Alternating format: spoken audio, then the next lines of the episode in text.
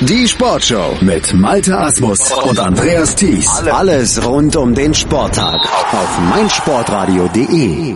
Wie jeden Donnerstag gibt's natürlich auch heute hier auf meinsportradio.de die 99 Sekunden Sportbusiness Kompakt von und mit Professor Dr. Gerhard Nowak von der IST Hochschule für Management. Heute geht's um folgende drei Themen. David Beckham ist mit seinen Plänen für den Bau eines Fußballstadions in Miami wieder auf Widerstand gestoßen. Das berichtet der Sportinformationsdienst. Der ehemalige englische Nationalspieler will ein, eine Arena für 25.000 Zuschauer, nebenbei auch ein Hotel und ein Einkaufszentrum bauen. Das jetzt ausgesuchte Gelände befindet sich direkt am Flughafen von Miami und gehört der Stadt. Diese will wieder die Anwohner abstimmen lassen, ob Beckham bauen darf. 2013 scheiterte Beckham an dem Versuch in Downtown zu bauen. Da muss man sich schon ein bisschen wundern, wie Politik hier vorgeht, beziehungsweise für Sie ein guter Hinweis, als Sportmanagerin und Sportmanager auch politische Lobbyarbeit zu betreiben. Denn hier handelt es sich immerhin um ein Investment von einer Milliarde US-Dollar und Arbeitsplätze in der Größenordnung von 10.000 Plätzen. Die Ablösesumme für Cristiano Ronaldo beläuft sich nach Angaben von Juventus Turin auf 112 Millionen Euro. Zusätzlich verdient der amtierende Weltfußballer über vier Jahre weitere 120 Millionen Euro.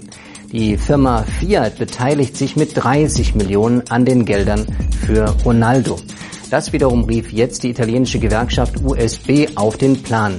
Sie forderte die Fiat-Mitarbeiter im Werk Melfi auf, zwei Tage zu streiken. Ziel der Aktion ist, Fiat davon zu überzeugen, eher in Autos zu investieren, als in die Transfers für Fußballspieler. Hier liegt ein generelles Problem vor und ein Missverständnis vor, was Sponsoring bedeutet und eben nicht Sponsoring bedeutet. Fest steht, dass allein durch die Bekanntgabe des Wechsels nach Turin über 500.000 Trikots von Ronaldo verkauft worden sind. Und wenn man konservativ rechnet und 75 Euro für ein Trikot ansetzt, dann sind bereits schon über 30 Millionen allein dadurch ähm, finanziert worden. Deshalb also aufpassen, dass Sport nicht instrumentalisiert wird, beispielsweise für Gewerkschaftszwecke.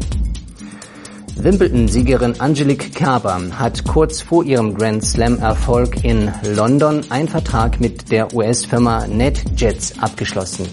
Die Privatfluggesellschaft ermöglicht es ihr, jederzeit rund um die Welt zu fliegen. 24 Stunden am Tag, sieben Tage die Woche. Wenn es einmal ganz schnell gehen muss, steht ihr ein Business Jet innerhalb von zehn Stunden zur Verfügung. Roger Federer und Maria Sharapova sind bereits Partner von NetJets. Für die Firma NetJets geht es nicht um ein B2C-Engagement, sondern ein B2B-Engagement. Alle die, die Geschäftspartner sind und eben viel mit Fliegerei rund um die Welt zu tun haben, sollen jetzt angesprochen werden, es eben Angelique Kerber gleich zu machen. Das Prinzip nennt sich Share Ownership, um hier in die Gunst der Privatjets zu kommen.